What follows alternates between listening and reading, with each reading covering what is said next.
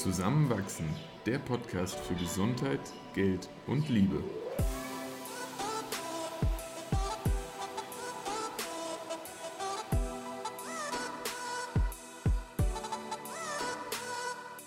Herzlich willkommen zu einer neuen Folge von Zusammenwachsen. In dieser Episode stellen wir unsere vier Lieblings-TED Talks vor. Unter anderem sprechen wir darüber, wie Ruth Chung Christoph bei dem Treffen von Entscheidungen geholfen hat, warum ich ein heimlicher Groupie von Brené Brown bin und was das Panic Monster mit dem Instant Gratification Monkey zu tun hat. Viel Spaß beim Zuhören. Wann hast du zum ersten Mal in deinem Leben einen TED Talk gesehen, Christoph? Das weiß ich nicht. Aber wenn ich raten müsste, würde ich sagen, vielleicht vor acht Jahren, vielleicht zehn. Ob ich es da bewusst als solchen irgendwie schon wahrgenommen habe, andere Frage. Also schon während deiner Schulzeit. Ja, könnte ich mir vorstellen. Doch. Also ich glaube, so, so um die 2010er Jahre könnte ich schon den einen oder anderen mal gesehen haben. Aber ich war da auch schon irgendwie so ein bisschen im YouTube-Sumpf drin. Ich glaube, das war bei dir nie da, der Fall. Da war in der Eifel noch kein, noch kein schnelles Internet, sodass man das hätte, sodass man das hätte sehen können. Kannst du das bei dir datieren? Ich habe äh, in der Vorbereitung auf heute drüber nachgedacht und das erste Mal, dass ich mich so ganz bewusst daran erinnern kann, war tatsächlich erst in Frankfurt im Bachelorstudium. Ja als da irgendwie dieser Simon Sinek, Sinek, Sinek ja. Äh, Start with Why immer wieder in irgendwelchen Wahlmodulen zu Marketing äh, gezeigt wurde. Ähm, und da hatte ich es aber irgendwie schon vorher ein paar Mal gesehen, aber konnte es nicht so richtig zuordnen. Und ähm, dann irgendwann war so, oh, TED-Conferences sind so cool und ich weiß noch, wir wollten mal in Frankfurt zu einer gehen und da waren die Tickets direkt ausverkauft. Ja, das ging wahnsinnig schnell. Obwohl es nur so ein TEDx, äh, ja. TEDx äh, In Wien ganz war. genauso, da hatten wir sogar auch mal geplant und es ja. war dann der gleiche Fall. Ja, was ich ganz spannend finde, diese TED-Conferences, die gibt es schon seit 1984. 84? Ja, und es war ursprünglich eine jährliche Konferenz in, an der Westküste in den USA. Ja, ja und er sollte sich eben auf Technology, Entertainment and Design, daher auch dieser TED-Name, das war mir gar nicht bewusst, spezialisieren. Wo das herkommt. Ja, und ähm, in dem Buch, was der Chris Anderson, der als jetziger auch äh, CEO bei TED kurz nach der 2000er-Wende ähm, eingestiegen ist, ähm, stand auch, dass das damals eigentlich schon fast in den Boden gestampft worden wäre, so um 2002, 2003 ähm, weil die Conference irgendwie nicht mehr das war, was sie mal war. Jeff Bezos war zwar damals auch da im Publikum, okay. aber sie ähm, fanden das total unlukrativ. Bis, als, als, Geschäftsmodell, oder? Ja, irgendwie schon. Und ähm, bis dann dieser Chris Anderson gemeinsam mit dem neuen Team mhm. gesagt hat, okay, wir müssen das irgendwie skalieren und online mhm. zugänglich machen. Und ja, jetzt ist es ja kaum wegzudenken aus dem, aus dem Space der inspirierenden Internetvideos. Die, die Vorstellung ist ja auch so verrückt, dass damals nur Menschen, die wirklich vor Ort waren, das mitbekommen haben, was dort erzählt und gezeigt wurde. Mhm. Und auch wahrscheinlich die Art, wie es präsentiert wurde, war noch eine ganz andere. Absolut. Und jetzt bei den TEDx-Talks kann man ja auf der ganzen Welt unter bestimmten Kriterien ja, äh, Reden halten und da Personen mit inspirierenden Ideen auf die Bühne bringen. Und man muss ja auch ganz klar sagen, dass die das Format des Vortrags mittlerweile so ein eigenes ist. Das, das ist ja schon, also, da gibt es ja auch Parodien mittlerweile drauf, die schon in neuen Vorträgen wieder dann kundgetan wurden, wie so ein typischer TED-Talk aufgebaut ist. Äh, herrlich, aber hat halt auch so seine Daseinsberechtigung und, und führt dazu, und das ist halt der schöne Nebeneffekt, dass man wirklich immer wieder auch einem ganz fremde Themen sehr, sehr schnell begreift und dann Neues erfährt. Ich, ich finde es herrlich als Format. Ja, und auch dieser, dieser Chris Anderson hat ja auch ein Buch veröffentlicht vor ein paar Jahren äh, zu Public Speaking. Talk Like Ted heißt es, glaube ich. Hast du es gelesen? Ja, steht hier im oh, Bücherregal. hätte ich mir denken können. Ja, und das ist aber, ich finde, das ist eins der besten ähm, Public Speaking Bücher, die es so gibt, weil er einfach ganz genau beschreibt, warum 17 Minuten maximal und welche verschiedenen Möglichkeiten es gibt, um mit dem Publikum zu connecten, welche ja. Erzählmethoden es gibt. Und vor zwei Jahren habe ich dann sogar über Teach for All diese so eine Masterclass gemacht bei TED, wo es ja auch, das fällt mir gerade erst ein, lustigerweise, wo man ja dann auch sein eigenes Video aufgenommen hat. Und das das habe ich von dir dann aufgenommen. Ja, und das war ähm, total gut da durchgeleitet, wie das funktioniert. Also es Sehr, ist sehr echt so ein gut, ja. Rezept, ein Kochrezept für einen guten, einen guten öffentlichen Vortrag. Und du, du hast ja auch für dich geplant, irgendwie noch mehr Speaking-Engagements vielleicht auch anzuziehen. Also das, ist ja definitiv was, wo du dich auch sehen kannst. Und wo ich dich auch gut sehe. Also ich bin, bin gespannt, was da noch kommt. Dabei bist du doch derjenige, der vorgestern die größte Vorlesung in der Med-Uni da irgendwie mitmoderiert hat. Ja gut, das mache ich halt so nebenbei. Hm, Was man halt so macht als Medizinstudent. ja, Daily Business. Aber du eigentlich, äh, diese Folge, jetzt haben wir so viel ähm, herumgeredet, obwohl es ja auch Substanz hatte, Auf jeden Fall. ähm, war ja, was sind denn so unsere Lieblings-TED-Talks, beziehungsweise vielleicht auch Videos, die uns noch lange im Kopf Mhm. geblieben sind, nachdem wir sie gesehen haben. Und ja, da würde mich einfach interessieren, was ist das so bei dir? Ich starte direkt mal mit einem, den du dir vielleicht hast denken können und der tatsächlich hier im Podcast schon eine Rolle gespielt hat, weil, du ihn mir live vorgeschlagen hast, als wir uns darüber unterhalten haben, wie schwer es mir fiel, mich in Richtung Facharzt zu, zu entscheiden. Von Ruth Chang. Ganz genau. Ah. Äh, Ruth Chang ist eine amerikanische Professorin für Recht und Philosophie und hat äh, 2014 einen Talk gehalten mit dem Titel How to Make Hard Choices. Und ich habe den jetzt, glaube ich, in den letzten vier Monaten bestimmt fünf oder sechs Mal geschaut. Wirklich, das wusste ich gar ich, nicht. Ich, ich habe ihn tatsächlich auch, er ist sehr inhaltsdicht und, und sie, sie hat sehr viele ja, Thesen, die sie aufstellt, begründet und, und wahnsinnig gut ausformuliert anhand von ganz alltäglichen Beispielen. Und ja, ich kann, ich kann ja mal ganz grob versuchen, so, so den, den Talk in, in einen Rahmen zu packen. Sie, sie beschreibt, warum es uns so schwierig fällt, schwierige Entscheidungen zu treffen. Und, und sie grenzt das ganz klar ab von einfachen Entscheidungen, wo es eigentlich klar ist, wie wir uns entscheiden. Wenn wir gesagt bekommen, möchtest du die 10 oder die 20 Euro geschenkt bekommen, dann ist das eine einfache Entscheidung, weil es gibt eine klar bessere Option für uns. Und bei schwierigen Entscheidungen, da gibt es diese klar bessere Option nicht. Und oft hängt es damit zusammen, dass, dass zu viele Variablen in diese Entscheidung mit reinspielen. Und dann aber auch, und das kommt dann auch erst später bei, bei ihr in einem Vortrag, dass viele dieser Variablen nichts Messbares sind, sondern Werte darstellen, die natürlich zum einen sehr subjektiv sein können, also für jeden individuell, und zum anderen nicht gegeneinander aufwertbar sind.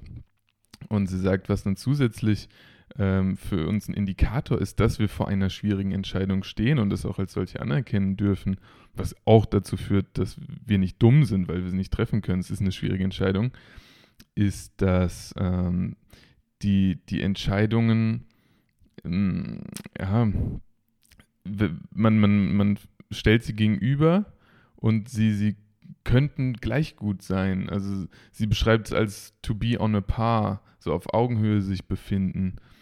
Und dann geht sie, und ich will jetzt nicht auf jeden einzelnen Schritt so eingehen, geht sie eigentlich dann da, davon aus, dass wir uns zum Beispiel überlegen können, okay, wie, wie ist es, wenn wir jetzt die Optionen, die wir gegenüberstellen, auf der einen Seite ein bisschen verbessern. Also zum Beispiel, wenn wir uns zwischen zwei beruflichen Wegen entscheiden und bei dem einen Weg würden wir jetzt ein wenig mehr Freizeit für das gleiche Geld bekommen oder bei dem anderen würden wir ähm, ein ganz tolles Team haben, was wir auf der anderen Seite nicht haben und das wird jetzt noch durch zwei Leute, mit denen wir uns super verstehen, verstärkt.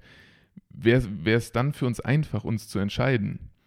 Und manchmal ist es das dann und dann, dann wird aber auch deutlich, okay, vielleicht war das auch schon vorher die, die bessere Option. Manchmal ist es das auch nicht und dann, dann wissen wir immer noch nicht weiter. Aber sie, sie schließt das Ganze wahnsinnig ja, eindrucksvoll eigentlich ab, dadurch, dass sie sagt, wir haben die Möglichkeit, dadurch, dass wir uns für etwas entscheiden, ja, unseren eigenen Weg zu kreieren. Wenn wir, wenn wir uns nicht entscheiden, dann, dann bestimmt letztlich unsere Umwelt den Weg für uns.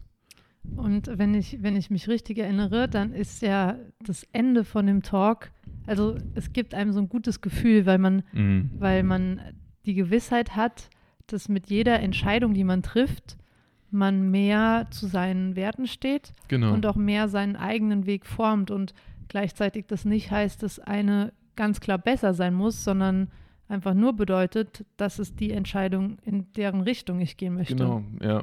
Da, dass ich für das stehe, was hinter dieser Entscheidung steht und, und das mich ausmacht. Ähm, und das muss dann nicht das sozial Anerkannte sein und das muss nicht vielleicht die erste logische Option sein, aber es ist das, was, was mich persönlich definiert und darüber hinaus ja dann noch stärker definieren wird. Und das ist eigentlich eine wahnsinnig tolle Option. Deswegen dieses Dilemma, was ich auch hatte, dass ich wirklich gesagt habe, eigentlich, ich, ich mag Entscheidungen nicht. So, also es nervt mich und es stresst mich.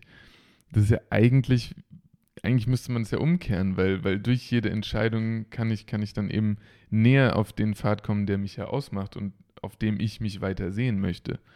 Und das heißt nicht, dass es jetzt wahnsinnig leicht von der Hand geht immer, aber es ist, ist ein, eins von vielen Tools, die man da in die Hand bekommt und deswegen kann ich jedem empfehlen, da mal reinzuschauen. Wow. Also wenn unser, unsere Podcast-Folgen eins gebracht hat, dann äh, würde ich sagen, du hast hier gerade so eine Selbstheilung vollzogen in den letzten Monaten. Hast du was beobachten können? naja, aber so wie du gerade über deine eigenen Entscheidungen reflektierst und Ja. ich glaube, das war dann vielleicht auch der TED-Talk, aber auch deine Mhm. andere Auseinandersetzung damit. Du hattest ja auch ein Coaching zum Beispiel. Ja. Ähm, voll spannend und voll, voll schön, dass du da jetzt so, so einen neuen Blickwinkel drauf gewonnen hast. Ja, vielleicht war es auch wirklich einfach nur ein Anstoß, mich mehr mit dem Thema Entscheidungen treffen auseinanderzusetzen. Aber es war ein guter. Ja. Cool. Ja, den TED Talk hätte ich tatsächlich fast vergessen, weil es ist irgendwie so subtil Mhm. und hilft total. Ja, Aber dann, wenn man Entscheidungen getroffen hat, und das wird dir wahrscheinlich in zwei Jahren auch so gehen, Mhm. wenn es schon jetzt länger her ist, dann vergisst man es einfach, weil diese Ruth Chang, das ist jetzt keine glamouröse Nee. Marketingfigur, die da die besten Witze macht. Sie ist einfach, ich glaube, sie ist ga- sogar Forscherin.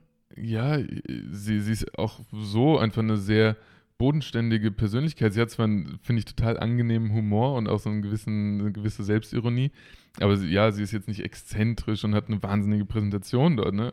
Aber für mich hat sie jetzt einen persönlichen Bezug und ähm, das hat es nochmal mehr ausgemacht natürlich. Auch. Sie war auch tatsächlich der Grund, warum ich damals in Chile dann das Auslandssemester gemacht, hat, gemacht habe. Weil ich hatte ja ewig überlegt, soll ich in Wien bleiben, Ja. weil es bei uns jetzt da so schön war und Wien ja auch schon Ausland und nach einem halben Jahr schon wieder so weit weg. Aber nach dem TED-Talk war mir so klar, hm. Müssen wir eigentlich mal schreiben, dass sie hier Leben beeinflusst. ja, eigentlich ist es echt eine schöne Geste. Möchtest du weitermachen? Ja, Ich bin neugierig. ein TED-Talk und da muss ich ehrlich sagen, fand ich den Talk beim ersten Mal schauen gar nicht so weltbewegend, aber jetzt, wo ich so ihre anderen ähm, Bücher gelesen habe, bin ich einfach so fast ein Groupie geworden. Und zwar ist das äh, The Power of äh, Vulnerability von Brené Brown. Und Von ihr hast du jetzt auch mittlerweile ein paar Bücher gelesen, ne? ja, ich glaube vier. Okay, ein paar. Ähm, und naja, sie ist einfach eine, eine super gute Forscherin und sie hat äh, sehr viel publiziert über Verletzlichkeit, über Mut, über Authentizität, über ähm, vor allem auch Charme. Und sie zeigt eben in diesem TED Talk einfach ganz klar, was passiert, wenn wir uns trauen, verletzlich zu sein. Und was sie damit meint, ist, dass man traut, Dinge anzusprechen, die vielleicht unangenehm sind und die vielleicht einen auch eben nicht perfekt darstellen, Mhm. sondern zeigen, welche Ängste, Sorgen, Zweifel man noch hat. Aber genau dadurch, und das belegt sie eben auch mit, mit ihrer Forschung, genau dadurch tiefe menschliche Verbindung entstehen kann. Und warum ich diesen Talk so cool finde, ist, dass man sich danach empowered fühlt, mehr zu wagen und sich mehr zu trauen und sich mehr zuzutrauen und diese Muster von Perfektionismus zu durchbrechen und zu erkennen, dass das eigentlich einfach nur ein Schutzmechanismus ist, der dich vom, vom Falschfühlen bewahren will, aber das eine Illusion ist, weil das, wo, wo man Dinge verändern kann, immer an dem Spektrum passiert, wo man eben zeigt, dass man nicht unfehlbar ist. Und ja, ja daher finde ich den, den Talk sehr gut, obwohl mich persönlich ihre Bücher sogar noch mehr begeistert haben, aber es fasst ganz gut so zusammen, wofür sie steht.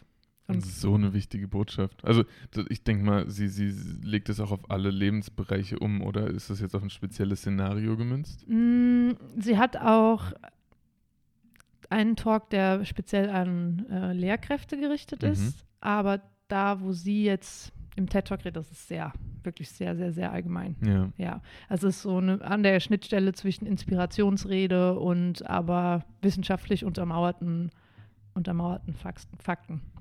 Tatsächlich kenne ich den Talk noch gar nicht, obwohl man ja irgendwie doch, also ich habe auch irgendwie so breit gestreut hier und dort immer mal was geschaut, aber das werde ich mir auf jeden Fall heute vielleicht noch anschauen. Hat auf jeden Fall 50 Millionen Views, Fünf? dieser Talk. Das ist einer der meistgesehenen Und ist der auch, viertmeistgesehenste TED Talk. Okay, wow. Nach dem aktuellen Stand, ja.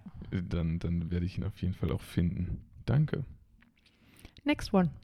Äh, ja, der, der zweite von mir ist was ganz anderes. Ähm, oh oh. und zwar ist es von äh, Tim Urban, Inside the Mind of a Master Procrastinator. Ah, das ist so cool, das ist mit diesem, mit diesem Schiffslenkrad. Ja, genau. so, oh, der ist so witzig, dieser TED Talk. Den habe ich ja total vergessen, der ist echt gut. Also ich finde, das ist so ein Paradebeispiel dafür, wie man 15 Minuten beste Unterhaltung mit einer wirklich guten Message und ja, in einer eigenen Geschichte noch verpackt präsentieren kann. Die, die Leute hängen ihm mit Sicherheit alle an den Lippen. Er ist wahnsinnig lustig, aber er weiß auch, wovon er spricht. Also es ist nicht so, als würde er sich einfach nur etwas ausdenken, um da eine Show auf die Bühne zu bringen. Und er erzählt wirklich davon, wie er halt wahnsinnig darunter gelitten hat in der Vergangenheit schon, immer Dinge aufzuschieben äh, vor allem im Studium irgendwelche Abschlussarbeiten, für die er 90 Tage Zeit hatte, in den letzten zwei Nächten zu machen. Man, en, man, entwickelt auch so Empathie für ihn, oh, gell? Weil, man leidet man mit ihm. So relatable, also es ist ja. so, man kann sich so in ihn hineinversetzen. Und ich finde das wirklich Schönste an dem ganzen Vortrag sind diese kleinen Sketches, also die, diese Skizzen, die er zeigt. Und äh, er, er ist bekannt geworden durch einen Blog, Wait But Why äh, wo er auch immer irgendwelche, das sind längere Blogbeiträge, die er aber immer illustriert mit so, eigentlich wie so Kinderzeichnungen, aber total gut gemacht und passend für, für die Umstände, um was zu erklären. Naja, und dann, dann, dann versucht er so semi-wissenschaftlich äh, aufzuarbeiten, warum man prokrastiniert. Und äh, dann, dann geht er davon aus, dass er äh, eben sein Gehirn und das von jemandem, der nicht prokrastiniert, ähm, in äh, MRI, also in Magnetresonanztomographie-Scanner ge gelegt hat. Und dann sah man große Unterschiede, nämlich beide Gehirne haben diesen äh, Rational Decision Maker, das ist so, so ein ja, so ein eigentlich ein sehr rationales Männchen, was am Lenkrad steht und das Gehirn steuert.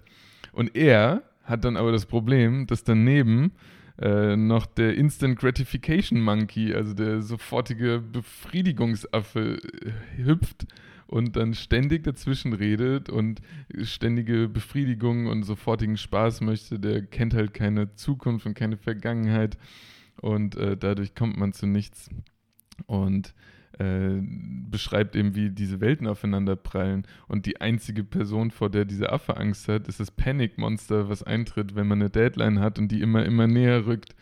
Und ja, gegen Ende hatte ich gemeint, wird es dann auch eigentlich ein bisschen ernster sogar, weil er meint, das große Problem, und das hat er dann erst mitbekommen, als er auf seinem Blog eben darüber geschrieben hat, wie er immer ja, so Deadlines gerade eben so einhält und irgendwie kriegt er doch noch die Kurve. Ähm, er hat erkannt, dass dann ihm Menschen geantwortet haben, die, die meinten, sie, sie prokrastinieren auch. Ich spreche es auch jedes Mal ein bisschen anders aus. Ne? Prokrastinieren. ähm, aber sie leiden da wirklich drunter. Und dann kam er drauf, das Problem, wenn man keine Deadline hat, ist ja, du bekommst es nie gemacht, weil, weil dann, dann kommt dieses Panikmonster nicht. Das heißt, wenn du ein, ein eigenes Projekt verfolgst und, und sei es sowas wie, äh, ja, dich selbstständig machen oder einfach irgendwie eine Idee umzusetzen, dann, dann wirst du das ja nie auf die Reihe bekommen, weil, weil dich niemand dazu zwingt. Das, das muss nicht irgendwann wo liegen. Und ähm, ja, dann, dann äh, hat er da irgendwie so eine ganz gute Community auch aufbauen können und im, im Saal haben alle sich so ein bisschen reflektiert, ähm, weil, weil sie erkannt haben, dass das trifft irgendwann ja auf uns, auf uns alle zu und wir haben dann Projekte, die liegen bleiben und äh, dieses ständige Streben nach Produktivität, das, das, das stresst dann noch mehr, weil man wird sich ja in einigen Momenten dann doch wieder bewusst, oh, da könnte ich jetzt was machen. Ähm, und dann ist das Leben auf einmal irgendwie nur noch ganz kurz. Ähm, ja, und trotzdem lacht man am Ende. Deswegen auf jeden Fall mal reinschauen und, und herrlicher, herrlicher Speaker. Sehr cool. Das ist gerade, du hast gerade echt eine schöne Erinnerung in mir hochgerufen. Diesen TED Talk habe ich total verdrängt, aber ich, ich habe so dabei gelacht. Das ist echt, echt sehenswert. Wir verlinken dann eh auch mal alle in den Beschreibungen, sodass man da direkt hinkommen kann. Ja. Lohnt ja. sich. Bevor ich jetzt meinen ähm, zweiten TED Talk vorstelle, du hattest am Anfang gesagt, du konntest dich zuerst nicht entscheiden und es Ja. sind noch zwei auf deiner Liste. Ja. Magst du ganz kurz nennen, welche da noch Eingang gefunden haben? Ganz kurz. Und zwar auch zwei sehr unterschiedliche. Zum einen, den wirst du auf jeden Fall, glaube ich, kennen, von Hans Rosling. Debunking Third World Myth with the Best Stats. Das ist, das ist der Autor von Factfulness, ne? Ganz das genau. Buch, was auch so von Bill Gates angepriesen wurde. Ist äh, ein verhältnismäßig alter Talk von 2007. Er ist ja Und- auch gar nicht mehr unter uns. Ja, er ist vor drei Jahren, glaube ich, verstorben, Mhm. noch bevor das Buch auch rauskam. Ne? Ähm, aber die Art, wie er präsentiert, die Grafiken, mit denen er arbeitet und wie klar er sehr komplexe Zusammenhänge äh, deutlich macht, verbalisiert dann auch, ungeschlagen. Also man, man merkt, er ist wirklich voll in seiner Materie drin und einfach ein wahnsinnig intelligenter Mensch. Also wenn irgendwas deutlich wird, dann das in diesen 15, 16 Minuten. Herrlich. Und der zweite wäre noch von David Blaine gewesen, How I Hold My Breath for 17 Minutes. Ähm, David Blaine ist ein Magier und Performance-Künstler, hat eine sehr, sehr trockene Art und Weise vorzutragen, aber gerade deswegen auch wahnsinnig lustig. Und er berichtet aus seinem Leben, wie er gewisse Kunststücke schon aufgeführt hat und, und sich denen angenähert hat, weil das waren oft Dinge, wo er halt seinen Körper an wahnsinnige Grenzen und darüber hinaus gebracht hat. Ist das dieser Mensch, der mal in London irgendwo hing, in Ganz so einem genau. Käfig und sich Ja, dann hat irgendwie, ich einfrieren für lassen? zwei Wochen in diesem Käfig Ah, und shit. dann sich komplett, ja, ganz genau der. Und es, also ist, man, man merkt am Ende von diesem Talk, und ich glaube wirklich die Hälfte von Leuten, die diesen Talk sehen, weinen auch, äh, wie er das lebt und, und wie das zwar sein Leben auch bestimmt und er irgendwie so sein Leben dem auch aufopfert, aber da auch einfach seine Erfüllung findet in diesem Ausreizen von Grenzen. Und das ist wahnsinnig beeindruckend. Okay, wow, den Talk habe ich noch nicht gesehen, aber jetzt bin ich sehr neugierig. Musst du auf jeden Fall machen. Werde ich mir noch anschauen. Ja, so viel zu worth mentioning. Cool. Ich bin gespannt, was du noch als Nummer zwei hast. Äh, ja, Nummer zwei. Ich konnte mich da ehrlich gesagt auch nicht entscheiden, weil Es es gibt ja einfach so gute TED Talks und zwar über alle Genres verteilt. Und zum Ja. Beispiel liebe ich auch diesen Podcast TED Radio Hour, wo dann zu bestimmten Themen so drei bis vier TED Talks Mhm. vorgestellt werden und nochmal die ähm, Speaker interviewt auch. Und Mit nach- Hintergründen zu den Genau, Talks. ja. Und das ist einfach, ach, das ist so inspirierend. Ähm, aber ja, jetzt, wo ich einen auswählen musste, habe ich mich entschieden für äh, Ken Robinson. Oh, ja. Do Schools Kill das Creativity. auch gut zu dir. Einmal das und zum anderen ist er auch gestorben dieses Jahr, vor ein paar Monaten. Wirklich? Mhm, Habe ich irgendwie nicht an mitbekommen. einer kurzen Der war noch Krebskrankheit. nicht so alt. Ja, Ja. aber auf jeden Fall in dem Talk selbst geht es eben darum, wie Schulen sich verändern sollten. Und da geht es zum einen darum, dass wir auf jeden Fall mehr Kreativität brauchen und zum anderen aber auch mehr individuell angepasstes Lernen. Und Mhm. er argumentiert da von dieser Seite, dass unsere Schulsysteme eben noch aus dem Zeitalter der Industrialisierung kommen. Und ähm, da gibt es so ein schönes Zitat. Äh, das ist We may not see the future, but our students will, and our job is to help them make something out of it. ja. Und ja, er ist da einfach ganz, ganz klar zukunftsorientiert und bricht viele mentale Blockaden, die die Schulsysteme auf der ganzen Welt noch haben, auf.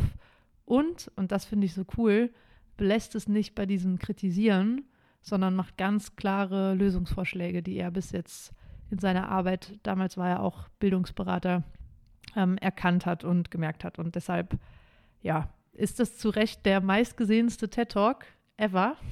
War mir auch nicht Mit bewusst. 67 Millionen äh, Views. Und ja, auf jeden Fall Idea worth watching. Ich finde aber auch, also so wie du es beschrieben hast, dass seine Vorschläge dann, die sind einfach greifbar, die machen Sinn, man fühlt sich direkt irgendwie verstanden. Extrem gut. ja, ohne dass ich jetzt da so wunderschön die Inhalte nochmal runtergeschrieben und aufgebrochen habe, wie du das gerade Alles gut. für die beiden gemacht hast. Aber ja, jetzt haben wir viele, viele Talks genannt. Ich glaube, das äh, ist auch gar nicht jetzt von uns so gemeint, dass man sich die alle unbedingt anschauen muss, Nein. sondern vielleicht war irgendwas davon ansprechend und man hat jetzt Lust, das zu schauen. Ein Und bisschen Input und vielleicht Inspiration. genau, ja. Und wir freuen uns, wenn ihr, falls ihr iTunes oder ein iPhone habt, eine Bewertung für uns da lasst. Und falls nicht und euch die Folge aber gefallen hat, ihr sie vielleicht weiterschickt an eine Freundin, einen Freund, ein Familienmitglied, den, der, die das interessieren würde. Gerne auch andere Folgen. ja, und dann hören wir uns beim nächsten Mal wieder. Bis dann. Ciao. Ciao.